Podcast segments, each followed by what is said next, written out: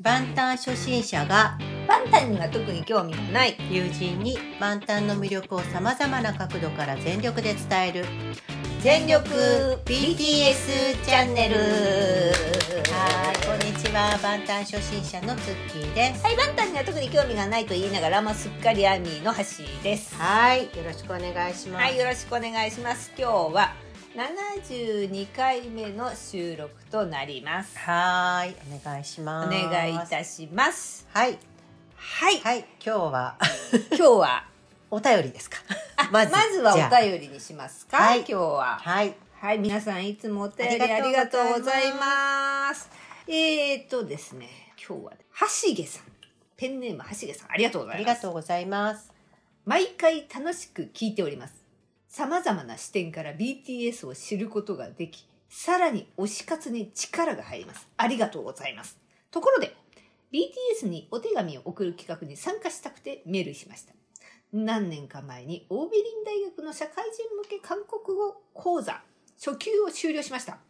微力ながら、本当に微力です。韓国語の翻訳のお手伝いができたらと思いました。よろしくお願いします。ということで、ありがとうございます。来ました。来ましたね、早速。ありがとうございますありがとうございます。いやー、これ同じような形でですね。はいシマリスさんからもいただいておりまして、はいシマリスさんもちょっと読ませていただきますね。アニョハセヨさん、ハッシさん。アニョハセヨ。アニュハセなんだそれなんだそれ。またまた私のお手紙読んでいただいてありがとうございました。ジン君の入隊の話の続き。新曲のこと、コールドプレートのアルゼンチンライブのことなどもお話ししたいんですが、今回は、もし韓国語を書くことのお手伝いが必要だったら手を挙げますということをお伝えしようと思ってメールしました。私にとっての BTS を冊子にして BTS に送るという話をされていましたよね。どのくらいあるのかわかりませんが、そして私の韓国語の実力でどこまでできるのかわかりませんが、自信はありませんから。実は、ジン君のブエノスアイレスでの V ライブ、私偶然リアルタイムで見ていたんです。字幕がつかないと何を言ってるかはっきりわからないけど、なんとなくわかる程度で。途中で、あれ、軍隊の話をしているみたいとは思ったんですが、ジン君早口だし何を言ってるのかはほぼわかりませんでした。というくらいの韓国語レベルです。翌日内容を知って本当に感動したと同時に自分の聞き取り能力のなさに情けなくなりました。なので、もし翻訳頼まれても、もちろん翻訳アプリ使いますけどね。ということで、シマリスさんありがとうございます。ありがとうございいや、もう早速立候補いただきまして。嬉しいです嬉しいですね。はい。まあ、ちょっと、あれですね、あの、まとめて、はいえっ、と、企画等々を、えっ、と、進めてまとまりましたら、あの、また改めてご連絡をさせていただければそうですね。と思っておりますので、その際はよろしくお願いいたよろしくおします。願いします。ありがとうございます。はいありがとうございます。あとですね、ちょっとあの、嬉しいコメントをまたね、はいいただきましたので、読ませていただきます。はい。サニーサイドスターライトさん。はい。はいありがとうございます。ありがとうございます。はじめまして。このところ気分がずっと落ち込んでて、音楽を聴いていてもあまりテンション上がらず、てんてんてん。そんな時に Spotify のポッドキャストを検索してたまたま見つけた全力 BTS チャンネル。昨日1から聞き始め、今日は16まで来ました。聞いてたらだんだん気持ちが楽しくなってきました。インスタもフォローさせていただきました。ありがとうございます。はい、ということです。こちらこそありがとうございます。ありがとうございます。嬉しいですねいや、嬉しいですね。16まで聞いたんですね。すごいです。16ですか。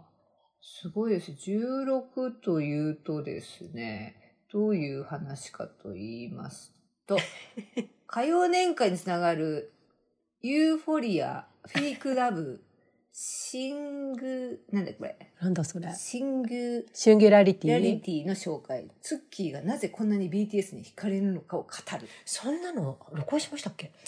全然もう私ももう忘れちゃってるから。忘れちゃってるんですけど、私たちもね、もう本当に。いや、ありがとうございます。この、ね、あの、お便り、コメントを読まさせていただきましたが、はいいつ聞いていただけることになるのか。あ、そうですね、この。ちょっと70、確かに。72回目ですよね。確かに。いつになるかわからなはいい。です、ね。でも、すごくなんか私たちも嬉しいですね。このちょっと元気を。そうですね。ね、なんか以前ね、ちょっとナムさんの、の、えっ、と、一言で読ませていただいたかもしれない。あ、うん読ませていただいたね。その、うん100が99とか98に、あの、ちょっと辛いこととかがあそうでね。すよね。うん。でも、あの、1でもね、ちょっとでもね。軽くなっていただければ、その、ね、もしきっかけがもねうちょっとでもね、あのきっかけになれたら本当にこんなに嬉しいことは私たちもないので私たちの方こそありがとうございますこうやって教えていただいてねコメントいただいてありがとうございあります。がとうございます。はいはい。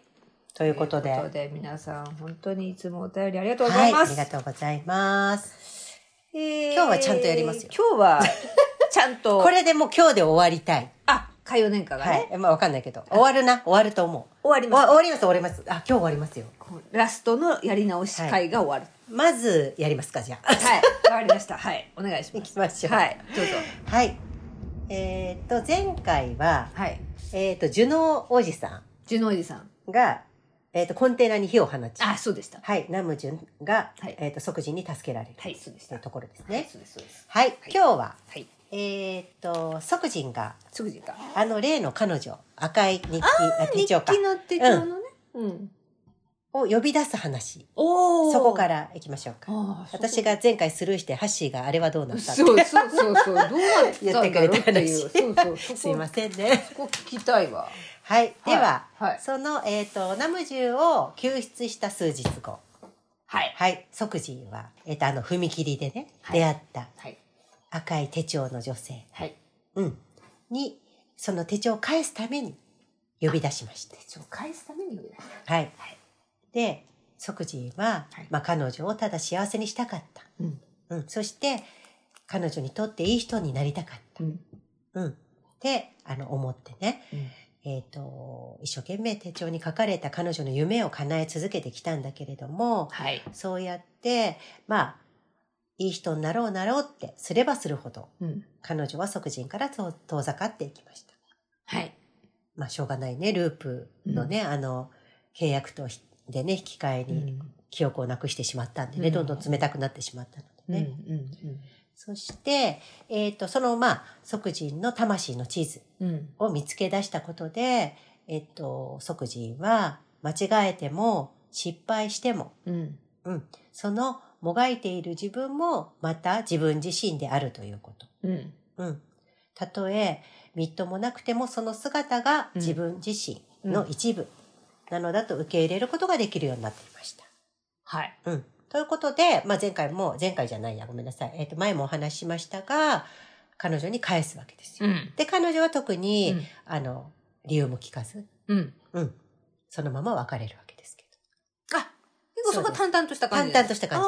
特に描写がそんなないんですよ、あの小説そうも。なんだ。あうん。ただまあ返したっていう場面は書いてありました。あ、そうなんだ。へえ。そして、うん。この日は、あの、例の孫樹の町の花火大会、孫樹の町の花火。はい、が行われる日はい。ね。はい。でもありました。はい。あの、まあ、何度もループしてますので、うんあの、ループの中にもありますが、あの、彼女が惹かれてしまった日ですよね。あの、一番最初うんうん。花火大会に行く花花屋さんに。のうん、そうそうそうそうそう、んんあの、花屋さんのと車の。はいはいはい。ね。前じゃないか。車に惹かれたのか。車に惹かれたんだよねう花屋さんにね。そこに、まあ、一応、7人がうん集まりました。ジョンブ君も来ましたよ。それってさ、え、彼女惹かれてそれでどうなったんだっけ？えっ、とね、結局、えっ、と、回避、だからループするじゃん、それで戻ってきて。うん、ループする。そんで、あの、もうさ、即人ってその前に散々みんな助けてるじゃん。んうんだからその、彼女の事故を回避することなんて、たやすいことだった。そっかそっかそっか。そうそうそうあ、。だからそれはもう回避されてるループなそうそうそうそうだから彼女もちゃんとそのまま元気でね。そうかそうだね。うんただ即人はやっぱり記憶をどんどん失っていくから、うん彼女は毎回なんか別の人のように感じる。うんうんうんうん。それそうだね。うんうんで、まあその例のね、うん花火大会に、まあ、7人でうん行きました。はい。うん。そして、えっ、と、ここちょっと読みますね。はい。えっ、と、小説を。ははい。ユンギさんの視点からうん。8月30日ですね、花火大会。うん。いきますね。はいはい。一発目の花火が夜空を切り裂いて打ち上げられた。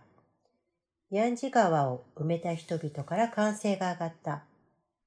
毎年夏の終わりにヤンジ川岸で開かれる花火大会。俺たちは芝生広場の片隅に並んで寝転び、空を見上げた。二発目、三発目の花火が続いて打ち上げられた。誰も何も言わなかった。思い切り華やかに夜空を彩り、力なくヤンジ川に降り注ぐ花火をただ見ていた。俺たちにはまだ解決していないことがたくさん残っていた。即人兄さんの勇気は間違いなくすごいものだったが、それが兄さんの問題をすべて解決してはくれなかった。いや、むしろ状況をさらに複雑にしたのかもしれない。テヒョンやジミン、補足の事情も同じだった。昨年の問題は今年もそのまま残っていて、もしかすると来年にも俺たちは少しも解決の兆しが見えない同じ問題を抱いてここに集まるここことになるかもしれない。もう一度花火が打ち上げられた。そして空が割れるような音を立てて空を照らしては消えた。青と緑がベールのように広がる花火もあり、桜の花のように華やかに咲き乱れる花火もあった。何でもない小さくてささやかな明かりが自らを燃やして花火となり空を彩った。それぞれ違う形、違う色だが、どれもが綺麗だった。花火が美しい理由は、それが一瞬だからだ。永遠ではないから大切で、永遠ではないから覚えていなければならない。あらゆるものが結局は消えるしかないということを知りながらも、俺たちは花火のもとに集まった。一緒にいれば瞬間が永遠に変わった。俺はもう花火が消えた後にもはっきりと残るものがあると信じることにした。今はそれを信じるだけでも十分だった。という最後の方のね、うん。箇所がありますね。はい。はい、これはユンギさんの視点ですけれども。はい。で、えっ、と、ここに、まあ、ジョングク君も来てるんだけど、うん。まあ、ヒョンたちがまたね、何か真実を話すんではないか。うん。うん。そんな望みをかけて、ここに来たわけよ。うん。ジョングク君ね。うん。で、まあ、どうせ消えてしまう花火うんに全然興味を持てないジョングクは、うん携帯ゲームをして、時間を潰していたうん。と。で、えっと、まあ、ユンギがさ、うん。そんなジョングクを心配してさう、ん。うん。で、まあ一度、その、ユンギは、ジョングクに、あの、全然自分の作業室に来ないから、うん。明日作業室で話そうって声をかけたことがあるんだけど、うんジョングクは時間があれば行けま、行きますって受け流して、まあ背を向けてしまったと。うん。うん。で、ジョングクはこの場所に来たのは無意味なことだったと思って、イライラしながら、携帯画面を素早くタップして銃を連打した。画面の中のジョングクの足元には6体の死体が転がっていました。っていう、え、6体？体の死体が転がっていました。ジョンググの？えっと、ゲームのね。ゲーム？携帯ゲームしてるね怖っと思って。誰だよ。怖ってなるよね。う。うんん。ええそしてう、ん。その花火大会からうん。約1ヶ月が過ぎて、うん。はい。えっ、と、再開発計画うにん。関わった、えっ、と、不正の責任うん。を問われた即人父うん。は警察に逮捕されて、うん。うん、すべての容疑を認めて、えっ、と、拘置所にうん。入りました。うん。はい。その一方で、うん。えっ、と、ジュノージさんの行方は依然としてわからないまま。うん。うん。で、即人は、えっ、と、まあ、ずっとね、相変わらず、街の中とか学校のどこを歩いても常に人々の視線を感じる日々が続いている。うん。うん。もし、もう一度戻っても自分は同じ選択をするだろうか選択の瞬間に違う決定を下していたら今よりもっといい未来が待っていただろうかと何度も考えますがそれは誰にも分かり得ないことでした。うん。うん、そして即人は自分自身ができる最善の選択をし続けてたどり着いた今の場所うん。これこそが最善の未来だと信じたいと思っていました。うん。うん、そして、えっと場所は変わって、えっと即人父の初公判、うん。うん、そこで自らの罪を認め申し開きはしないと語った即人父。うん。法廷を出るときに即人を振り返ります。うん。その振り返った即人父の表情は即人が今まで見たことのない安らかでゆったりしたものでした。うん。うん。即人はこれがお父さんの本当の顔なんだなって確信することができた。うん。そして即人がお家に帰ってあの例の奥の部屋うん。の机の上にね、あの日、えっ、と、即人がお父さんに突きつけたノートうん。がそのまま置かれていて、その最後のページにはお父さんの字で、僕の魂の地図を見つけた。すべてが今、ここで終わる。書き足されていました。うん。いい話ですね。うん。うん。いやーそして最後にですうね、ん。ジョンググのエピソードがあります。うん。うん。ここで、あの、その即人父のところで終わるのかなって、うん。私も思ったんですけど、小説を読んでいて、うん。一番最後にそのジョンググのページが、えっと、これは、えーっとね、ジョンググのはですね、日付が書いてないんですよ、ここの場面。バツバツ年、バツバツ月、バツバツ日って書いてあるんですね。だからもしかしたら、これ本当勝手に憶測ですけど、うん別の次元のループをしてるのかもしれないなって思ったり、まあちょっと考察してるアミもいらっしゃるんですけど、で、そのジョンググの場面ですけれども、ジョンググは、えっ、と、闇に覆われた空っぽの空間にふわふわと浮かんでいるような気分を感じて目を覚ます。うん。で、ドロドロした空気の中で、かすかに明かりの見える方へ顔を向けようとしても思うように体を動かすことができなかった。かすかな光は次第に鋭い光線へと変わって、まるで体中に浸透していくように強さを増して、ジョンググは悲鳴を上げながら力ずくで体をひねります。これあれなのかな？なんか、あれと一緒だね。あの、交通事故のところだよね。の描写とちょっとほおぼ同じですね。うん。そして、この言葉が聞こえてきますね。生きるのは死ぬよりも苦しいよね。それでも生きたいの？そしてそこで一瞬で視界が逆転して世界が裏返ると、砂が入ったかのように痛む瞳の奥で何かがちらつきます。微動だにせず、えっと、浮かび続ける何か。それは次第に大きな月へと姿を変えていきます。月明かりの中で空に浮かぶジョンググの足元には深さのわからないほどの巨大な穴が真っ黒な口を開けて佇んでいました。ジョンググは何かが始まるような瞬間、この瞬間をずっと待ち望んでいたような気がして思いを巡らせましたが何一つ思い出すことはできませんでした。っていう話で終わります。それで終わりなのこれで終わりなの。本当に。いやいやいやいや。でね、このね、穴の話なんですけうど、ん、あの、最後に出てきたうね。んこれは、えっ、と、だいぶ前にお話しした、その、うんと、なんだっけ、ノーツ、えっ、と、CD についてくる。うんやつねうんうんあそこのジョンククのエピソードの中で、ジョンククが小さい時に、なんだろう、あの、マンホールなのかな？ちょっと私ごめんなさい、今、ちょっと忘れましたが、小さい時に何かこう、道路が陥没していて、その穴の周りに人が集まっていて、うんそこをこう覗き込んでるジョングクのエピソードっていうのがあるんですよね。うんだからちょっとそれと関係しているのか、ううんん。なるほど。でも本当にこれで終わりなんですよ。いや。あのー僕の魂の地図を見つけた全てが今ここで終わるで終わりたかったです。そうですね。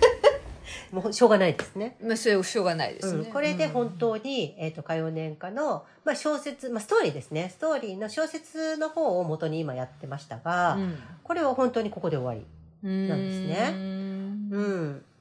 だから、うーん、これはおそらく、まあ前回71でも話しましたが、その思春期の話をしましたけれども、なんかそういうものを代弁してったりするのか、あとまあ別のね、その、うん、と憎しみと、まあ愛情うんですよね。が紙一重ということとか、まあいろんないろんないろんなことがあると思うんですけれども、うん、もしかしたら2025年あたりにまた何かが始まるのかもしれないし、うんちょっとわかんないうんです。ね。うん。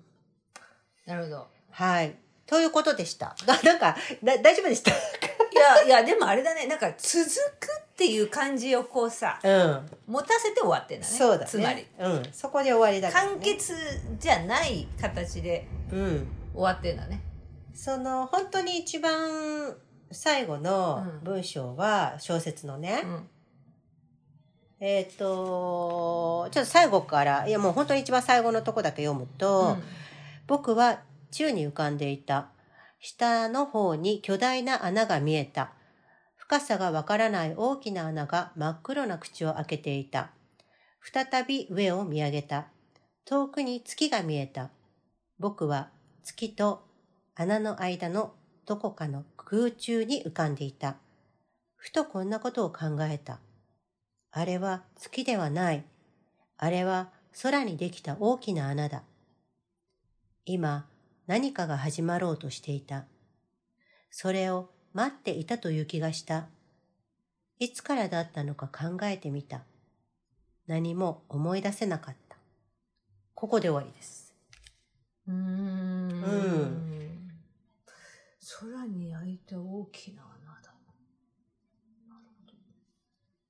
黙っちゃったね。なんか、音声配信番組。二人して黙っちゃった、放送事故になんか、っていう、はい、話ですね。うんはい。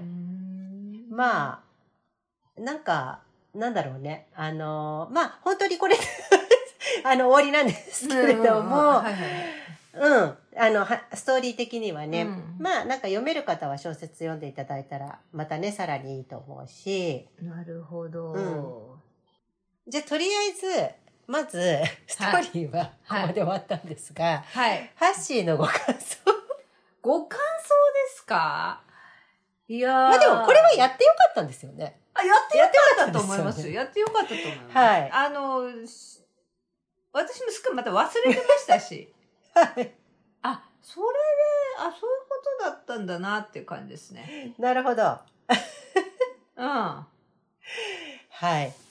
あのーまあ、これいろいろ本当に、うん。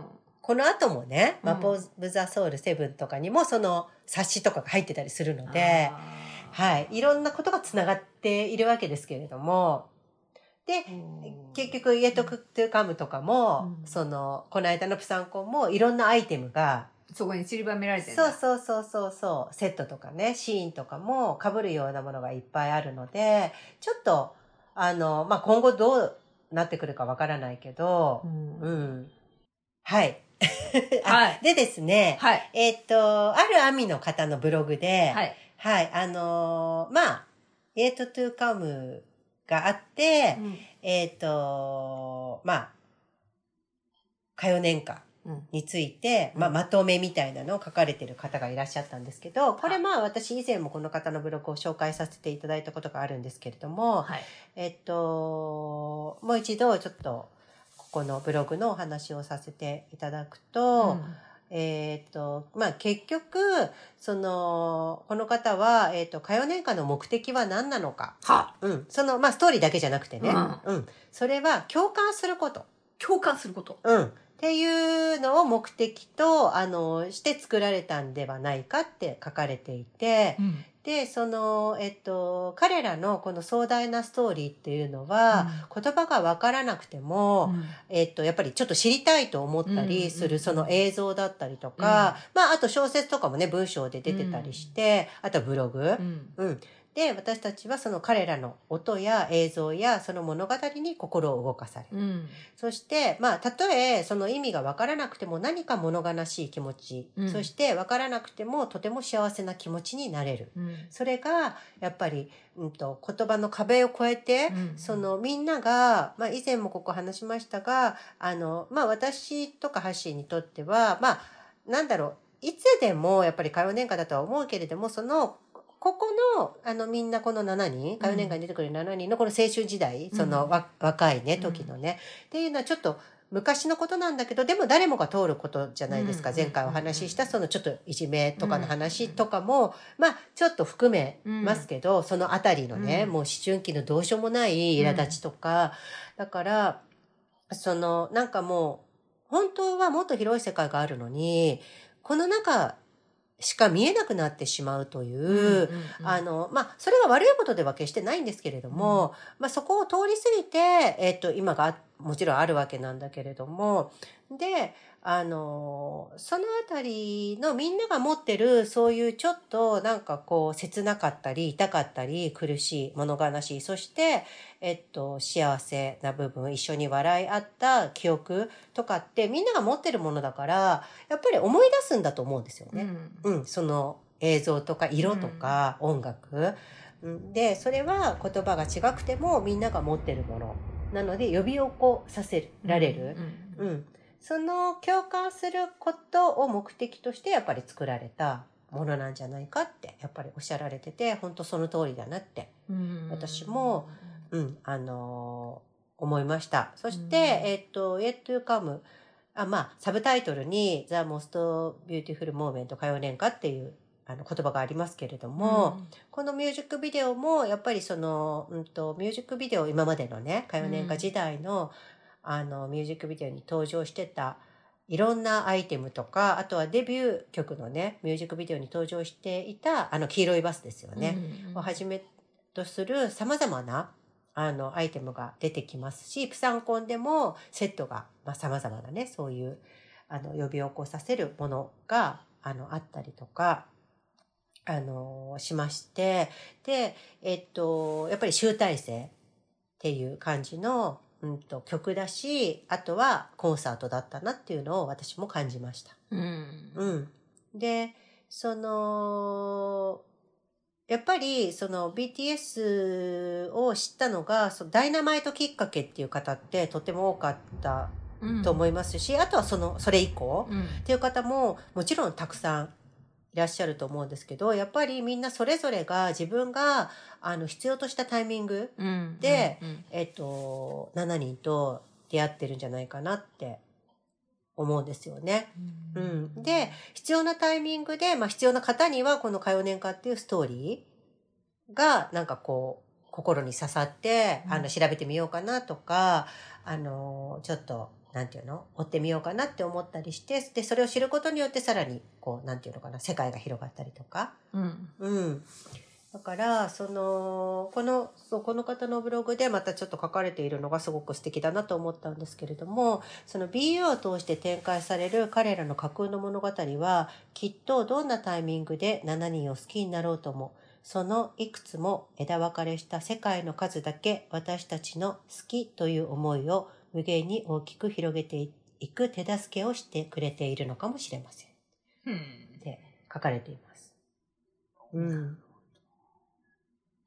だから、やっぱりこう、一つ、みんなが持っている何か、こう、もの、人生の宝物みたいなものを、こう、共有して、共感して、うん、一緒に乗り越えたり、笑い合ったりして、一緒に生きていくっていうことをさせてくれる、なんかこう、大きなストーリーなんだったんだなっていうことを感じました。なるほど。はい。わかりました。いや、もう私はもうただただ壮大だったなと。本当ですね。はい。本当に。3月からやってますか？ら。いやいや、これもう本当にすぐすごいから。大変なことですよ、本いや、本当にすごいね。この背景の物語をここまで作ってるっていうのがすごいわ。当すごいね。あまだまだあるんだよ、多分出てきてないものも。そうなんだろううね。ん。いやー、これは素晴らしい。いや、微妙にその現実とまたシンクロさせるところがすごいわ。でもさ、なんかあれかもね、この、ほら、前も言ったけどさ、ジミンちゃんたちもさ、もうこの時ってこの中を生き生きてたからねって言ってたじゃない？だからもうさ、そうなると、そこに意識がいくとさ、そこに現実が集結されるからさ、うんそうなってきちゃうっていうのはあるようんうね。んうんうん。だって本当ハッシーもさ、前回も前々回も話してくれてたけど、映画みたいな話じゃん。映画なんだもん、これ。だって私たちさ、BTS を知ってさ、うん。私とかまだ2年ちょっとしか経ってないのにさ、うん2年半も経ってないのに、映画を見てるみたいだ。いやいや、もう本当映画ですよね。これ、渦中の本人たち大変なことだ。いや、本当そう。渦中の人たちがまたね。いやー、すごいな。まあでも、みんな映画なのかもね。そうだね。名言を言いましたね、今。いやいやいやいや、名言。みんな映画。いやいやいや、これ誰が、ひとりさんだっけ言ってたんだよ。言ってたなんか、うん。結局自分が、あの、自分が生きてる人生っていうのは、うん。自分を主人公にしてる映画だから、みたいな。そうだ、登場人物も全部自分で決めて生まれてきてるから、教教えてくれてありがとうございますっていうね。あの、嫌なことがあっても、ちゃんとね、役者さんで配置して、それみやぞんも言ってたよね。あ、本当に？みやぞんが、その、なんでいつもそんなニコニコしてるのって、だ、うんだ、徹子の部屋かなんか出てたのかな、うんすごい昔ですよ。うん。で、なんか、人生は、えっと、やっぱり、あの、お芝居だと思っているから、その、どんなことがあっても、みんな、えっと、自分を幸せに導いてくれるために、あの、のお芝居を手伝ってくれているから、僕が死んだ時にみんなありがとうございますって、うん。うん、あの、言う、言えるように、あの、毎日過ごしてます。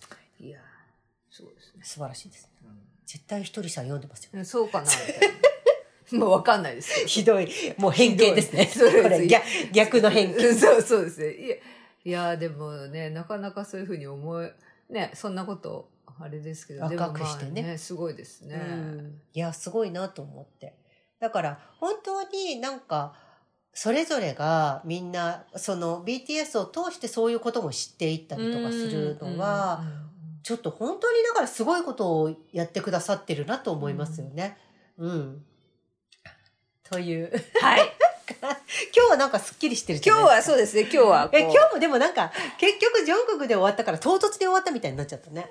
ままあ、あ、まあまあまあ。まあまあまあ。はい。雑談しますか？雑か早く終わった雑談ですか早く終わったから。早く終わったから。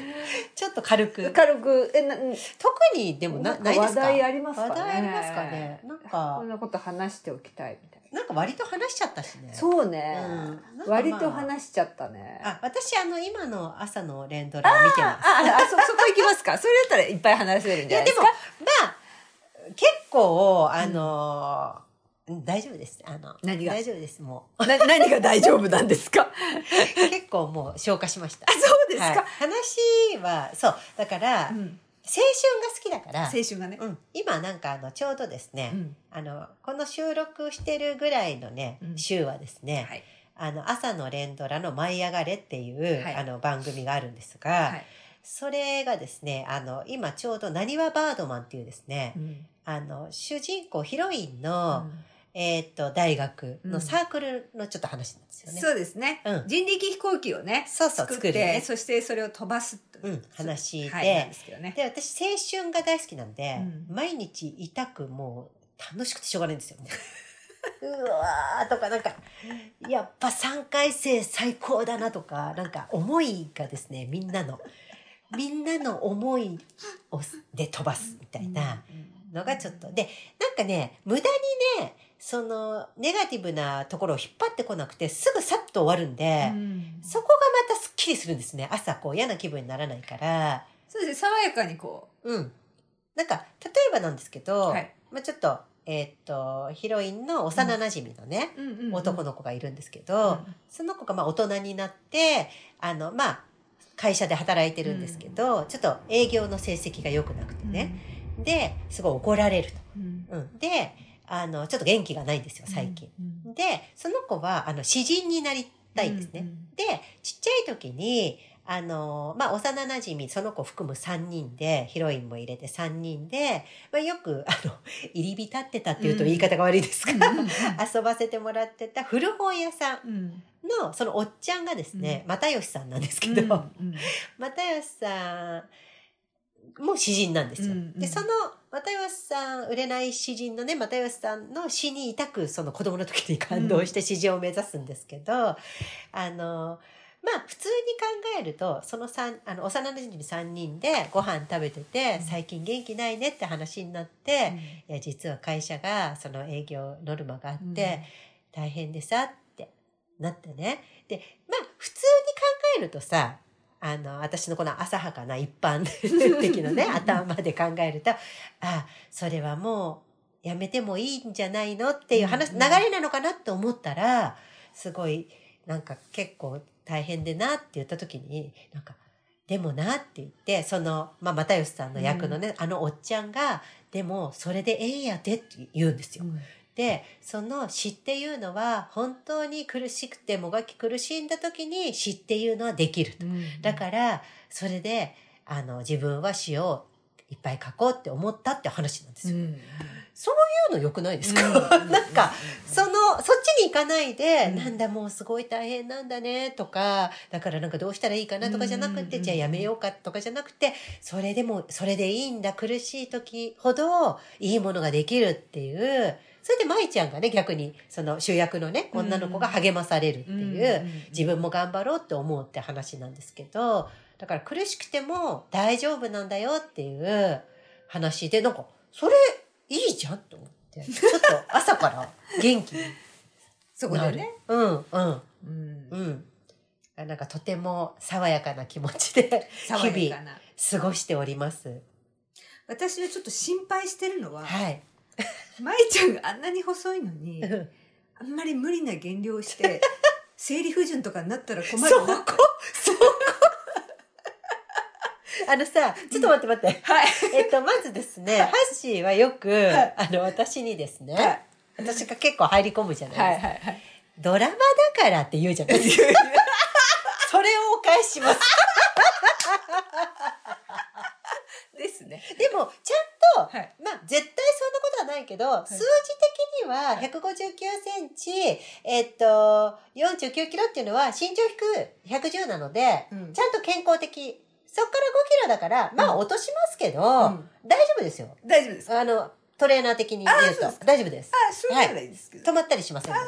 ただ、まあ、ね、女優さんだから見た目が細いので、はいでも数字的にはね、あの、ボードに書かれたね。この子も痩せてるから、さらに5キロもあれしちゃったら、やばくねでもあの、なんか私見てないんですけど、はいその朝一で受け受けが、と。うん。あ、あの、あったみたいですね、それに対して。そうなの私それ見てないわ。私も見てないんですけど、なんうんかツイッターで、うんなんだっけな、えっと、あの、ど、どっち大吉さん？あの、花丸さん？花丸、あれ？博多？花丸さんか。うん花丸さんの方が、あの、なんだっけ、設計の先輩いるじゃん。あうんうん設計の先輩に対して、うんうん素人でも、ど素人でも、あの、操縦できるの作るって言ったやん、言ったじゃないですか って言ってた。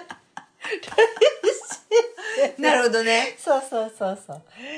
まあちょっと大変。まあそうですね5キロは大変ですよ。あそこからの5キロはいや。、大変ですよ。相当あれぐらいやんないと多分ダメですよ。はいリアルですよあれ大変ですよ。うんでも、なんかもう一個思ったのは、うんあの、ばあちゃんのジャムをね、うんうん。ジャムがね、おばあちゃん、はい。後藤の、はいちっちゃい時お世話になってたおばあちゃんからジャムが送られてきて、はいお父さんとお母さんが美味しそうにトーストにね、あれうまそうだったね美味し。そうね、ジャムをたっぷり塗って減量中のね、舞ちゃんの前で食べて、舞も食べるとか言って、で、食べ、いや、いいって言うんだけど、うんいや、ちょっとぐらい大丈夫って言って、で、まあ、結局食べるんですよね。そこもいいなと思いました。私もそれいいななんか、で、美味しいって言って、そう。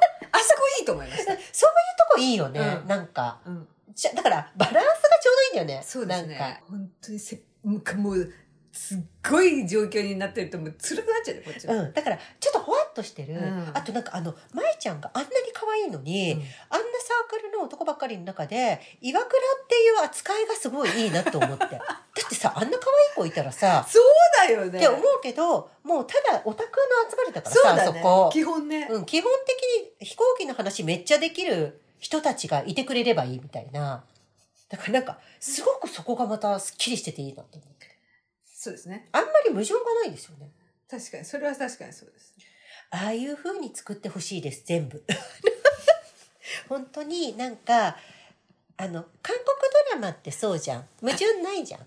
あそううね、ん、で、なんか、あ、あ、わかんないよ。私が見たのはね、あるのかもしれないけど、で、今回の朝ドラは、その私は、今のところですよ、うん。全然矛盾を何ら感じないので、あの、とっても丁寧に作ってるなっていう、なんか嬉しくなっちゃって。なんか、やっぱちょっと雑なのが多いからさ、最近。なんか、ちょっと、よかったって、朝ドラってこういうやつなんだって思って。そうですね見て朝爽やかな気持ちにね、うん。なんか、ね、春子がね、言ってたけど、あの、そうそう。こうやってヒロインを応援したいんだよねっていう、それが朝ドラなんだよって言ってたけど、あ、朝ドラってそういうのなんだなって思いました。よかったって思いました。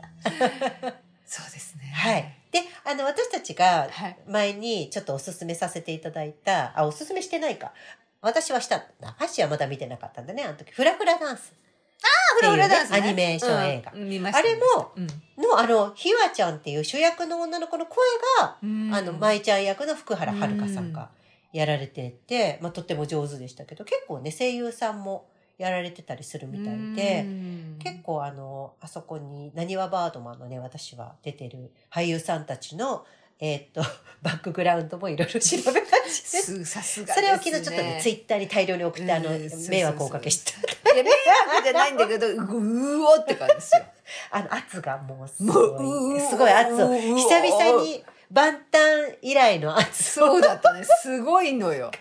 あの、前回の朝ドラの時、シーンってしてたの。もうまあ、見てなかったからね見てないから。見てなかった。朝ドラの時そ何の返事も何の返事もない。何の返事もなかっわかりやすかった。し。たギャップが大きすぎまあ、見てないから言う資格ないなと思ってさ。そう、なので、毎朝、とっても楽しみで、えっと、1日2回見ます。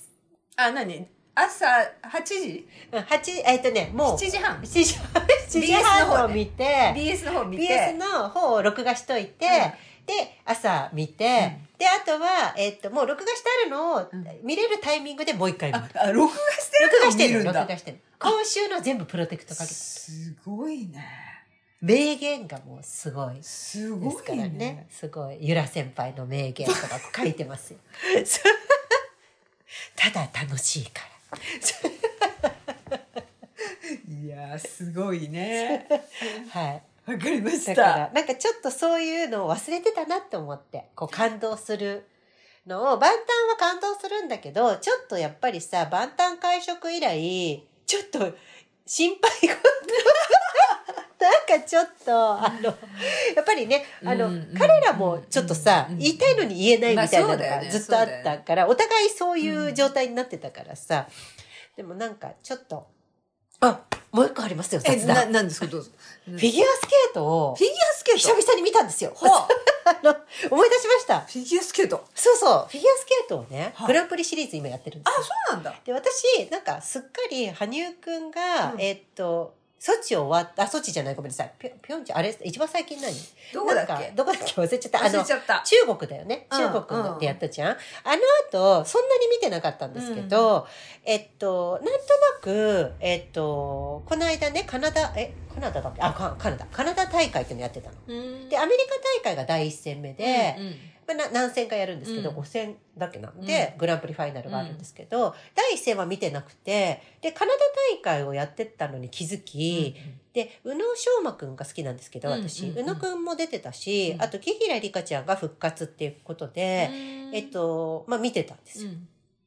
そして、えっと、まあ、なんかその、じょまあ、最初女子だったのかな？女子し、うん、女子を見てたら、えっと、なんと、うん。私のあの大好きなドラマ、ジン。あ、ジン？うん、てれれ、はいはいはいはい、ジンね。あのジンね、はいはいはい。ジンの曲で踊った、あの方がほいらっしゃいましてちょっと今調べます、うなんであんなに見てたのに忘れちゃったんですけど、でね、うんその方が優勝されたんですよ。初、初、えっと、グランプリシリーズ初出場で。二十歳の女性。何人？日本人ですよ。日本人ね人、人ですから。人です。人だからそうだよね。そうそうそう。それで、えっと、すごく素敵だったんですね、それも。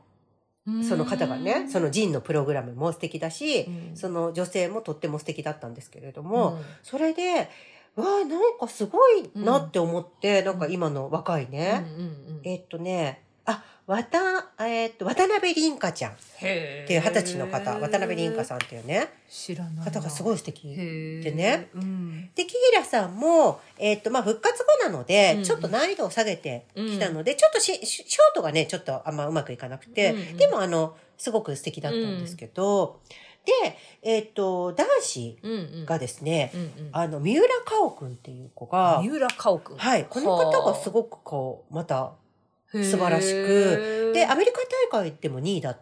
で、カナダでも2位だったんですけど、で、えっと、この方もすごく素晴らしかったんですけど、まあうん。ちょっと、あの、ね、あの、失敗してしまったところもあったんだけど、で、やっぱり、うんあの、ショートはちょっと良くなかったんだけどね、ちちょっとミスったんだけど、宇野くんがやっぱり素晴らしく。素晴らしい。あの、まあちょっとミスはあったけど、あの、やっぱね、私、宇野くんの演技がすごい好きで、エモーショナルっていうか、うん。ぐわっと入るじゃん。うんうんで、やっぱり曲とかも選び方も、その衣装とかも好きなんですけど、あの、ああ、なんかすごくこう、もう24歳なんですよね。うん、大人になったなっていうのと、あとその後の、まあ優勝したんだけどね、うん。結局。で、インタビューの時に、そのインタビューがもう、ああ、もうなんかそのトップじゃないだから今、うん羽生くんが引退されたので、だからそのもう、その後を、こう、なんかこう背負っていく立場にあるから、なんかね、ちょっと今までとは違うんだ。違う、すごいかの頼もしへい。ー。でも、かといってすごい気負ってるわけでもなく、ものすごく大人になった感じがしたんですよね。言葉遣いとかも。で、なんか痛くそれに感動して、うんうんで、やっぱりフィギュアスケートって、ほら、綺麗だし、うんうん。でも、あそこって一瞬の話じゃない、うん。うんうんで、ここに至るまでに、まあ、オリンピックの選手ももちろんそうですけど、ものすごい努力をして、ここに体を作ってきてるわけで、だから、なんか、久しぶりにそういう演技を見て、ものすごい感動したんですよね。このリアルな。まあもちろんドラマとか映画でもね、感動するんだけど、なんかその演技にその背景がもう見えるっていうのに、なんか久しぶりに触れて、忘れてたと ょっとね、私もね、本当いろいろあってね、あの、いろいろちょっとあったんですよ。あの、健康上の問題とかいろいろあって、ちょっとね、いろんな迷いとかもあったんですけど、うわ、忘れてたと思って。なるほどなるほど。やっぱなんか大事だねそういうエネルギーをさいただいてすごい感動するっていうのはさ。うんだから毎朝感動して本当に春子と橋に迷惑をかけてるのでちょっとちょっとそこは反省していこう 人様に迷惑をかけいてるや別に迷惑はかかってないいやですよ。でもちょっとさやりすぎたなと思いまし迷惑はかかってないたですよ。ちょっとずつやります。いやいっぱい来たなと思って 少しずついきます。これ一気には読めないからと思って ちょっとずつ。ちょっとずつ気を使います。甘えたなと。いいえいいえ別にな爆発してしまいました。あの送ってくれる分には構わないです。そうすいません。もういつも。私の友達はねこれにずっとみんな付き合ってくれてる本当にいい人たちです。もうにに15年以上ですよこれ。本当もう20年ぐらいになりますね。もうそんなだって日韓ワールドカップの時ぐらいじゃん。自いややばくない？やばい。すごい本当ありがとうハッシすごいやこちらこそ。本当にありがとうございますということで、はいハッシーななんかなかったの？別に大丈夫すいませんね私ばっかり喋っちゃ大丈夫です全然うということでじゃあはいあれ今日の一言ってあれ、やってませんね。やり 忘れちゃいました。はいはいじゃあ、今日の一言。今日の一言はね、ちょっと待ってね。いきますね。はい。はい。はい。じゃあ、次、今日の一言をお願いいたします。はい。では今日の一言いきますね。はい。はい。7人でいると笑える。1人でも欠けたらそうはならない。7人が集まったのは運命だ。はい。いやー、そうだと思います、これはイね。ンザスープの時に、みんなが、確かね、チキンを食べながら、うんそれぞれ一人が言ってたわけじゃなくてね、あの、言ってたやつですいやね。ーそうだと思います。これを、なんかああいう普通にね、なんかご飯食べてるところで、普通に言い合えるっていうのが、すごいいいね。ね本当にそう。で、うんやっぱり一緒なら笑えるっていうのは歌謡年間の中にもうん出てきますので、ふさわしかったじゃないですか。これをずっと私は抱えて、しかもなんか、あ、まだ言えない、まだ言えないってやって、毎週、ずっと大事に持って。あそそのメモをね。はい、このメモをずっと大事に持ってました。いやよかったですね。今日言え今日言えてよかったです。はい。じゃあ、はい引き続きまして、はい。今日のアーミーの一言お願いし。ます。アミの一言いきますね。はい、お願いします。BTS はアーミーの宇宙を永遠に輝かせる。7つの星。あー。はい、これは2018年 Love Yourself、えっ、と、Speak Yourself のツアー、えっ、と、ラスベガスのスローガン。で、メモリーズの、えっ、と、2018年ディスク1に入ってたものです。うん。はい。なるほど。ということで、はい。はい、そう、本当にそうだなと、あの、ジンくんのね、そうですね。ジー、コンのソロのね、うん。あれっぽいですね。私あのストーリーズにねちょっと書いたんですけど、うん。えっ、とジンくんは、まあ、ムーンっていう曲もありますけどね、うん。であとね、えっと2020年のアーミージップっていうあのまあ日本のジャパンファンクラブじゃなくて、うん。えっとなんかあれなんだろうなウィバースのなんか方からなんか送られてくるなんか解放みたいのがあるんですよ。そこの中で、えっ、と、みんなが、えっ、と、童話の主人公に扮して写真を撮ったり、えっ、と、インタビューを受けたりって一人ずつするやつがあったのね。うんその中でジンコは星の王子様だった。うん。で、やっぱムーンって曲もあるし、あの、僕は月、アーミーは地球っていうのも、あの、あるので、で、今回のこの、うんえっ、と、ソロうんで、ああ、えっ、と、ジンくんは、えっ、と、星の王子様。で、星の王子様は、まあ、あの、バラの花のことがあるから、自分のね、星に帰るんだけど、ん。あの、本の中で。絵本の星の王子様は、うん、あの、自分の星に帰るけど、ジンくんは、えっ、と、地球に残ることを選んだんだなっていうね、うん、あの、ストーリーズね、上げさせていただいたんですけど、あの、うん。ミュージックビデオを、見ると、うん、なんかアミと一緒にいることを選んでくれたんだなって、そうだね。なんかこういうね、うん。はい、風に感じたので、やっぱり宇宙っていうのは、まあユニバースもそうですけれども、ずっとね、こういう風に万端をの取り囲む、うんアミも取り囲む、はい、大きなものだなと思いました。えーっと、まあちょっとね、また間に何があるかわかりませんが、あの、はい万端関係でね。はい。はい。まあ皆さんね、元気に健康で、はい。はい、健康が一番ですから、うんはい、毎日笑顔で、はい、過ごしていきましょう。あのーなんだっけ、明るい言葉をね、たくさん話して、天国言葉ね。はい、話していきましょう。そうですね。はい、ではまた来週まで幸せにお過ごしください。はい、幸せにお過ごしください。はいありがとうございましたありがとうございました。さよなら。